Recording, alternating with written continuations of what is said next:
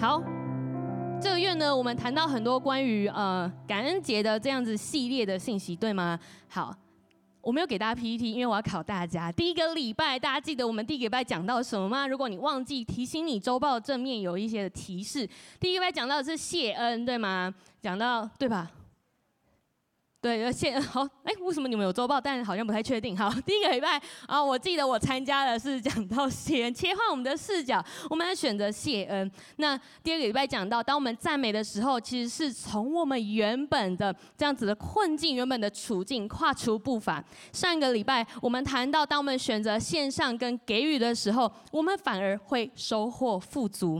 那这个礼拜我们就是要来看看说，哇哦，究竟过去这几个礼拜我们所听、我们所操练、所学习、所领受的，要怎么持续下去，不至于在十一月结束之后就整个归零，可以吗？所以今天我相信神要来帮助我们来持守过去这些我们已经学习的真理。好，嗯、呃，今天的主题经文呢，其实是诗篇五十篇的最后一节。其实只有在看这一节经文的时候啊，你可能会，你可能没什么感觉。你可能会觉得哦，对啊，就是以感谢献上为祭，就就是这样子。你知道，对，特别是对在座许多是学生的大家来说，你在学生阶段的时候，可能每次讲到献祭，每一次我们刚刚像我们刚刚在奉献的时候，可能每个礼拜在这个环节，你的想法有可能都是说，哇哦。我反正没有多余的钱可以献给神了。我能献给神的话，嗯、大概就是只有开口赞美吧。有没有注意到，当我们这样想的时候，当我们觉得说只有开口赞美的时候，其实很多时候我们是高举了金钱的奉献，对吗？当我们说我没有钱献给神，所以我只好开口来赞美神的时候，其实我们是在降低了将赞美、将开口赞美这样子的呃献祭。降低等次，所以我想要提醒在座的许多人是，好像我们常常觉得献祭就是要很多金钱、很多物资为神的国度来奉献，那才叫做献祭，那才叫做神所喜悦的。可是其实无论是哪一种献祭，能够让神得着荣耀的，才是神所喜悦的祭。能够让神得着荣耀的。献祭是用感谢的心献上。我之所以前面要讲这个，是我想要让在座的人知道，今天这一篇的信息不只是跟大人有关系。这一几个礼拜我们所谈论的，特别是上个礼拜我们讲到奉献，我们讲到给予的时候，每一个礼拜我们在这一起来奉献的时候，你知道这不只是跟金钱有关系，更是跟我们的心有关系。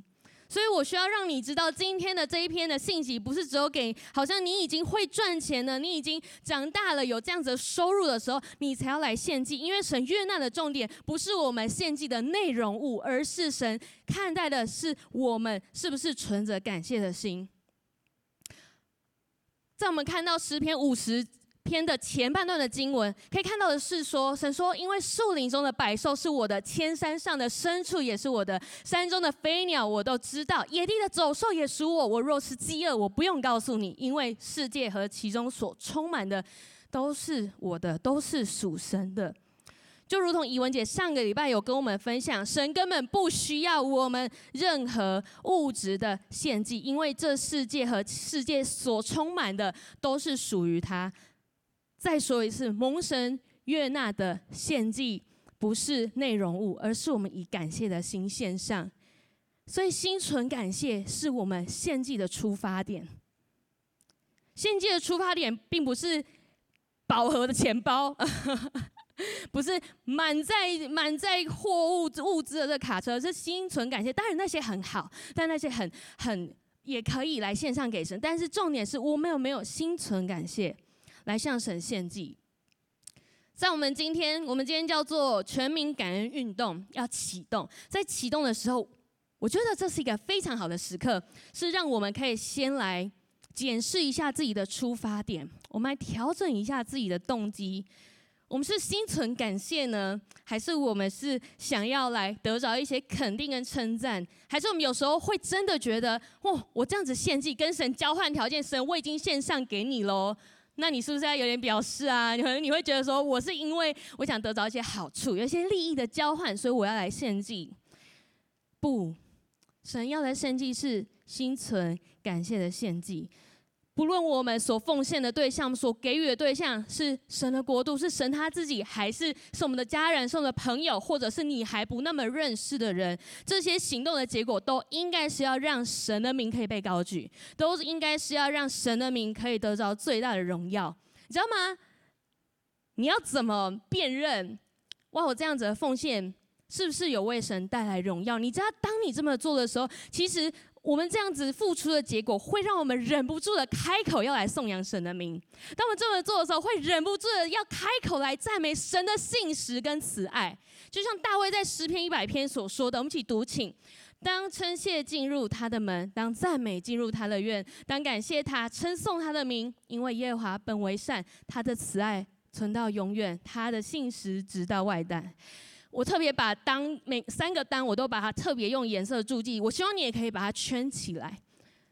这个当是我们要用称谢来进入他的门，我们要用赞美来进入他的院，我们要来感谢他，用感谢他来称颂神的名。当我们用这一些呃方式来称颂神的名的时候，相信我在你的处境当中，绝对是有办法来调整你原本的眼光。当你在一个不舒适、不舒服的一个环境当中，你依然起来选择赞美的时候，那是非常有力量的一件事情。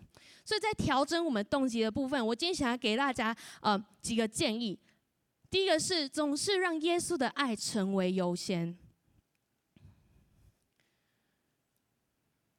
好，这个段落啊，你要很认真听，因为我会问你们问题。啊，不是说其他段落不用认真听，我只是说，你等一下，哦，我们今天有一点哇，那个知识输入哈，好，好，我们一起先来读这段经文，请。最要紧的是彼此切实相爱，因为爱能遮掩许多的罪。你们要互相款待，不发怨言。这是彼得彼得所说的。好，问题来了，我想请大家认真的想一想，像彼得说的，我想问大家，你觉得这一段经文？如果要达成这一段经文的目标的话，你觉得是一个目标导向的人可以来完成，还是一个关系导向的人比较容易落实彼此切实相爱？好，大家想一下，我当然会请大家表决哈，不表决，表达你的想法。所以你想一下，是目标导向呢，还是是一个关系导向的人，他比较容易来落实彼此切实相爱？真诚的相爱是，呃，彼此相爱是不计一切代价、不看后果去爱吗？还是说，哎，真诚的相爱哦，是为了对方长远的好处，所以就算狠不下心，我也要把对他生命真实的话语说出来。哇，有点拉扯哈。好，所以我就要请大家来举手啊。当然，我刚才讲的是。属于这两种很极端的情况哦，就是我刚才举了一个很很极端的情况，但是我要请大家来想想看，到底目标导向、关系导向，你觉得哪一个比较容易来达成刚刚我们所说的？哈，如果你觉得是目标导向可以来达到这个落实彼此切实相爱的，请你举手。好，有人举手，谢谢你，谢谢你们的回应。好，请放下。你觉得是关系导向比较能够来落实的，举手。好，人好像明显比较多。好，请放下。好，刚刚没有举手的举手。好，有人举手，谢谢你的诚实，代表现在你开始听了。OK，好，呃，哎呦，好好好，呃，我不知道你刚刚有没有注意到你朋友举哪一个啊？但是他如果走到极端，有可能没有没事的。我相信他不会这样对你，不会像我刚刚那样说的对你。OK，好。我们要来看一下这两个目标导向跟关系导向的人，他们有什么弱点，好吗？以上那个取自那个 Chat GPT 这样子，我就请他帮我整理了一下。所以我们来看一下，如果你是目标导向的人呢，你可能会有的弱点是这些，包括你会很容易焦虑，你不能够容忍你的目标失败，你在为了达成目标，所以你没有什么弹性，你你可能因为你为了达成一些目的，你跟人的呃社交是有一点的缺乏技巧的，或者你会忽略其他。重要的事情，好，刚比较多人举手的关系导向哦，就是这些人的弱点呢，可能因为很在意关系，所以他会过度妥协，他会因此没有办法做出很好的决定，他甚至会依赖别人，呃，来肯定他，然后可能做因此做出决定，他。比较不会来，呃，就是跟人家起冲突，而且他可能会忽略掉他自己的需要。其实不管这两个两种类型，不管是谁，目标导向的人其实有可能会对他身旁人带来压力，但是一个关系导向的人也可能让他很盲目的去爱他身旁的人。那到底哪一个比较能够让耶稣的爱成为优先？我自己在看这个的时候啊，我真的觉得。哎，真的好难啊！难道我真的要蒙蔽一切，然后来只为了爱他，只为了让他感觉到好受，然后什么都不告诉他吗？还是我需要把所有一切都告诉他，为了他长远的好处来着想？好，所以呢，呃，我个人认为的是，当耶稣他叫一个瘫子起来行走的时候，我相信他除了因为爱他，医治他。他也非常在意一件事情，就是这个人的生命有没有得着赦免，他的罪有没有得着赦免。这样的医治带着是赦免这个人身上的罪的这样的目的。而我们每一次看到耶稣在圣经上面对法利赛人所说的那一些话，看起来缺乏仁慈，但我相信耶稣他心里面。肯定也因着这些人，他们的心、他们的双眼还是被蒙蔽的，他忧心如焚。耶稣的爱是长阔高深，可是其中他不会缺少了他要我们来明白的意义跟目的。在马太福音呢，呃，我今天想要带大家来看这个故事。耶稣讲一个比喻，他讲到说，他的天国好像一个王要跟他的仆人算账。所以呢，左上角这张图，我们看到这个这个仆人呢，他欠的是一千万两的这个数目。好，一千万两，哎，大家要不要猜一下，一千万两是他工作几年的薪水？猜一下，一千万两，一百？哦，不止，不止，不止。再来再，还有谁要猜一下？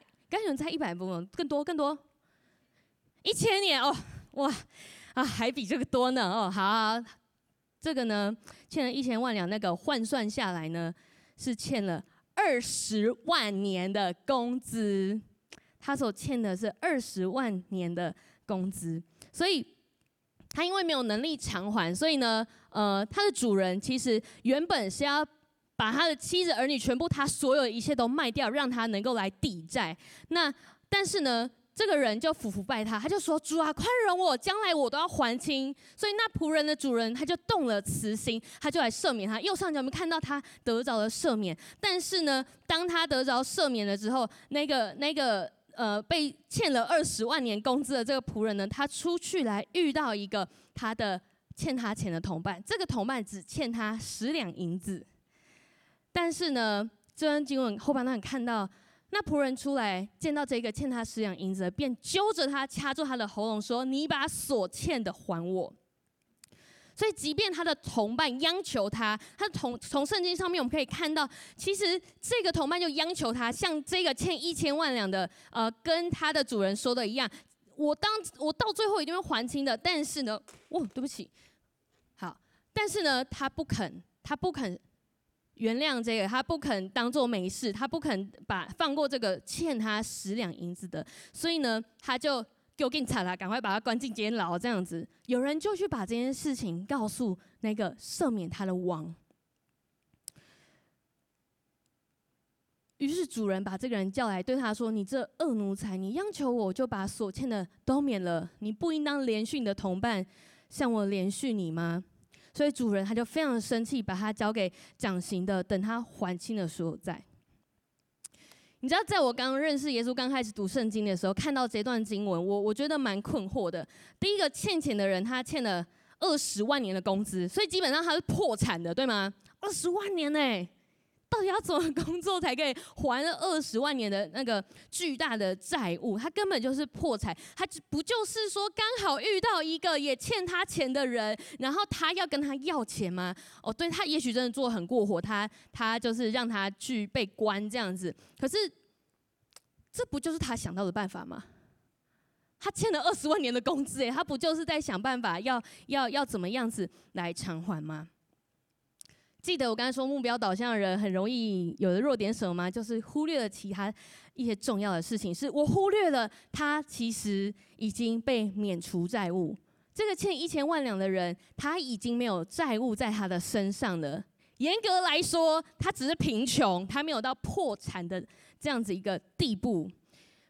不止我忽略这件事情，他自己也忽略了。他自己也忽略了，他已经被免除这些债务，他还是用他欠一千万两的这个角度，用旧有的角度，用他这样子很缺乏的一个身份，在看待他眼前他遇到这个欠他十两银子的同伴，而他也忘记了他的主人免除他债务的用意。所以，其实说到底，能将我们导向耶稣才是最重要的。刚我们虽然说表达我们觉得怎么样才可以，才可以来来来来达到彼此切实相爱，但是最重要的是我们要怎么样子被导向耶稣，能使我们将耶稣的爱成为优先的事情的选项的做法才是好的。而我们其实也像是被免除债务一样，耶稣除去我们的罪，让我们能够以他的爱为优先。再说一次，耶稣免除我们的罪，在我们的身上。耶稣免除我们的罪，不论你过去感受到的事情是耶稣用哪一种方式在跟你连接，但是耶稣免除我们的罪，除去我们的罪，让我们可以以他的爱为优先，而这驱使我们的心可以去追求良善。所以在在我们要继续来持守感恩的时候，我们需要让我们的心总是可以来追求良善。在我们看每一件事情的时候，我们就要以耶稣的爱成为我们的优先，我们也要可以来追求良善。在这里呢，我我其实我其实，在预备的时候，我特别想要来请大家很认真的思考，在你。呃，在你每个礼拜来教会，不论你来的时间年日长短，在我们每一个人在教会跟他人的关系，我今天想要特别的请你最后来想想这件事情。记得我们说我们要启动全民感恩运动，代表我们不是只是这样说说，也不是喊口号，好像把它当成一个精神总指标，但是我们什么都不顾，不，不是这样的。我相信我们都同意，当我们今天来到这里的时候，我们来到教会，来到小组里面，我们的目的是要更认识耶稣，学习更像耶稣。如果你有加入小组，我想我们可以期待在小组里面，我们有很多的可以互相讨论的时间，可以造就彼此生命这样子一个机会，并且让我们在属灵的见识上可以更加的长进。而如果你原本对小组的期待不是这样的话，我邀请你接下来有这样的期待，因为这才是我们来到教会的很重要的其中一个目的。有时候你在教会里面，你比较友好的的小小组的家人，甚至他也许会提醒你，他成为一个监督者的角色，他还提醒你说：“哎，你上礼拜不是说你要早点准时来聚会吗？你怎么这礼拜小组嗯、才来到我们当中？发生什么事情？”可是，当我们不是跟彼此那么熟悉的时候，其实我们可能会在不熟悉的情况下面对别人产生一些误会，所以让我们没有办法追求良善，是吗？可有些人在小组里面，你会觉得，哎，为什么他一直打断小组长说话？为什么每一次都不认真听破冰的规则？哦，为什么他每次讲好像都爱讲不讲的？为什么小组长要一直等他分享？为什么为什么要这样子？有没有发现这些意念？其实很快就会让我们离开良善，很快就会让我们离良善的距离越来越远。尤其是当我们常常以自己的需要为中心的时候，我们真的就离良善越来越远了。有没有注意到我刚刚所说的这些，都是我觉得怎么样？我觉得他应该要认真听，我觉得他应该不要浪费大家时间，我觉得他应该，我觉得他应该，我觉得他应该怎么样？但是这能够帮助我们。追求良善嘛，好像显然的不是这样子。我们还是可以追求良善，为什么呢？因为我们是已经被良善的神寻回。我们要来看保罗在哥罗西书三章十二节十二节讲的，我们一起来读，请所以你们既是神的选民。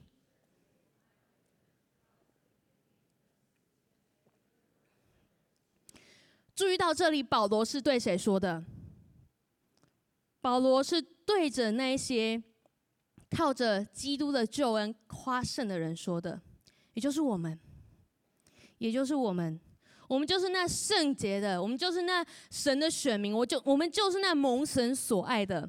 所以，当我们遇到困难的时候，我们不总是可以开口感恩；我们遇到我们刚才说的情况的时候，我们不总是可以这样子，好像很正面的来去面对。可是，如果我们的心有怜悯、有恩慈、有谦虚、有温柔、有忍耐的话，那会让这情况完全不一样。我特别举大家在教会人际关系，我知道在青少大部分人在这青少年的阶段，很多时候让你一筹莫展，或者是很很担心每天挂虑的事情，一大部分其实是跟你的人际关系有关的。但在人际关系里面，你要怎么样子去仍然能够来追求良善，是你们在这个阶段非常需要明白的课题。当现今文化潮流都还是提倡着，我们可以跟着感觉走，就 follow your heart，你可以跟着你想做什么就做什么。所以基督徒，我们跟随的是那住在我们心里的圣灵。我们也跟随心，但是我们的心里面有圣灵住在我们的里面，圣灵会教导我们，会带领我们。也会保护我们，是可以使我们的眼目可以不继续看那些虚假，是叫我们可以在神的道当中来生活的。所以在每一次感恩节，我们所说到的，特别我们刚刚讲到感恩，我们讲到赞美，我们讲到给予。我们都需要求神来帮助我们，我们的心是有怜悯、有恩慈、有谦虚、温柔跟忍耐。我觉得蛮感谢神的，虽然说感恩节只有一年当中，我们就几月几号是感恩节，对吗？我们会讲一个，其实看起来感恩节只有一年当中的一天而已。可是我觉得非常感谢神的事情是，神并没有限制我们说，你只能在这一天献上感恩哦。哎，想想看，会发生什么事情？如果就是你只能在感恩节线上感恩的时候，因为不要内伤吧，就是你要积攒三百六十四天，甚至三百六十五天这样好好多时间的，你不能先感谢。但是神并没有这样限制我们，反而我们每一天都可以继续感恩，我们可以赞美，可以给予。所以在接下来的时间里面。我们要持续的来进行的是，大家前几礼拜其实都有进行的练习，是我们接下来每一天也要持续这么做的。我想你可以为自己设定一个目标，可能你觉得我每一天我要感谢三次，再每三次给予五次哦。为什么五次？因为可能给予你比较弱，所以你可以帮自己设定多次一点的练习，这样子，让我们心中我们是可以带着感谢，我们用耶稣的爱来赞美人，我们也为着。因着神的良善去多多给予，这不是一件容易的事情。你可能在小组里面有分享过，你这几个礼拜练习操练的结果怎么样？可能每一次讲到你说啊哈哈，我忘记了，我好像没有这么做。哦，是哦，上礼拜讲这个，哦，忘记了，完全忘记上礼拜讲什么。但是你知道吗？每一天我们都需要向神献上。这些感恩，这些赞美，跟来到他的面前献祭，是因为我们也许比那欠了一千万两的仆人欠的更多，是因为耶稣已经免除了我们的罪债，是因为我们已经不再是旧人，是因为我们不用再。带着这样子，我欠了庞大债务，这样我我永远还不清的这样子的身份，去面对我们的每一天。我们需要知道的事情是，我们已经被免除了这一些的罪债。我们需要知道的事情是，耶稣他用爱跟我们连接，我们需要知道的事情，在爱当中，他有对我们生命的计划跟意义，而这很多时候需要我们来回应它。所以在十一月份，我们邀请大家的回应的方式是感恩、赞美跟给予，让这些事情不要因着哇，在教会十一月份过了而停止，而是每一天我们都还是来献上这一些。我们一起低头并肩来祷告。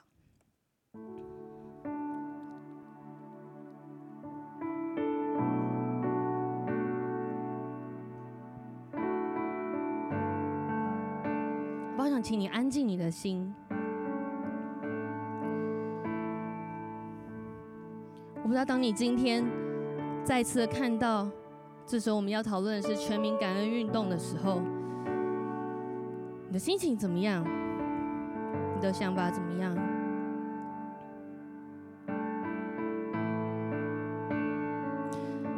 不论如何，我想邀请大家，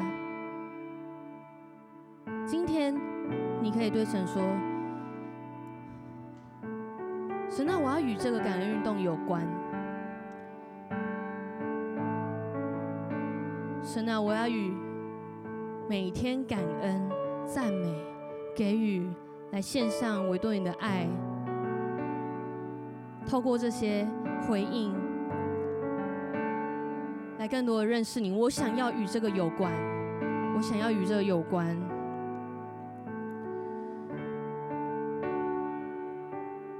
主要帮助我们，不再只是当一个好像随口说说的基督徒，也让我们不要忽略你的恩典，不要践踏你的救恩。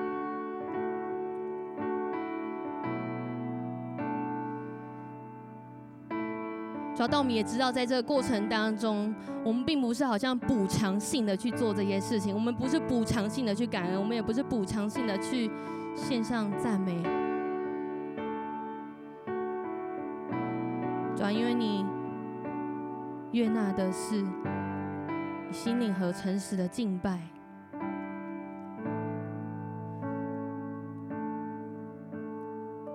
就帮助我们打开我们的心。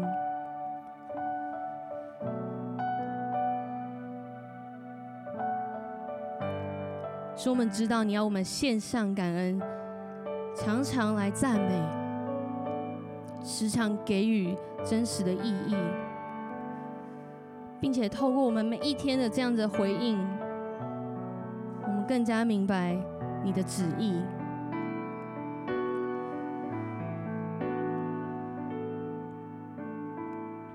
你继续有一段安静在神面前的时间。可以继续来向神祷告说：“神啊，我渴望回应你。这样的回应可能对你来说，你已经想到一些具体的方式，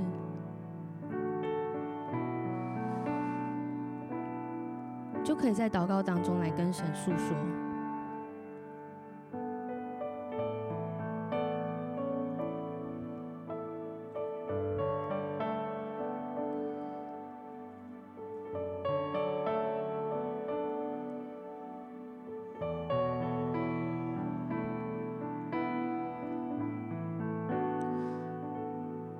谢谢你已经赦免我们的罪过，你已经免除了我们所有人的债务。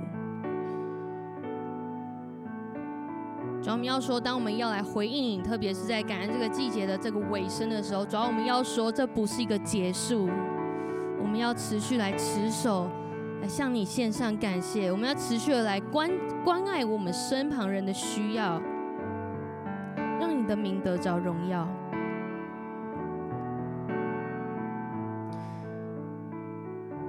生命已经被你赎回，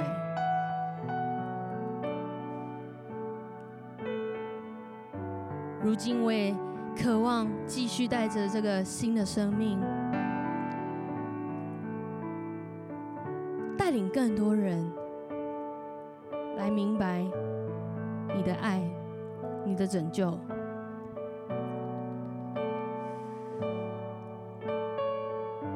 我想邀请大家，等下跟我一起做一个祷告。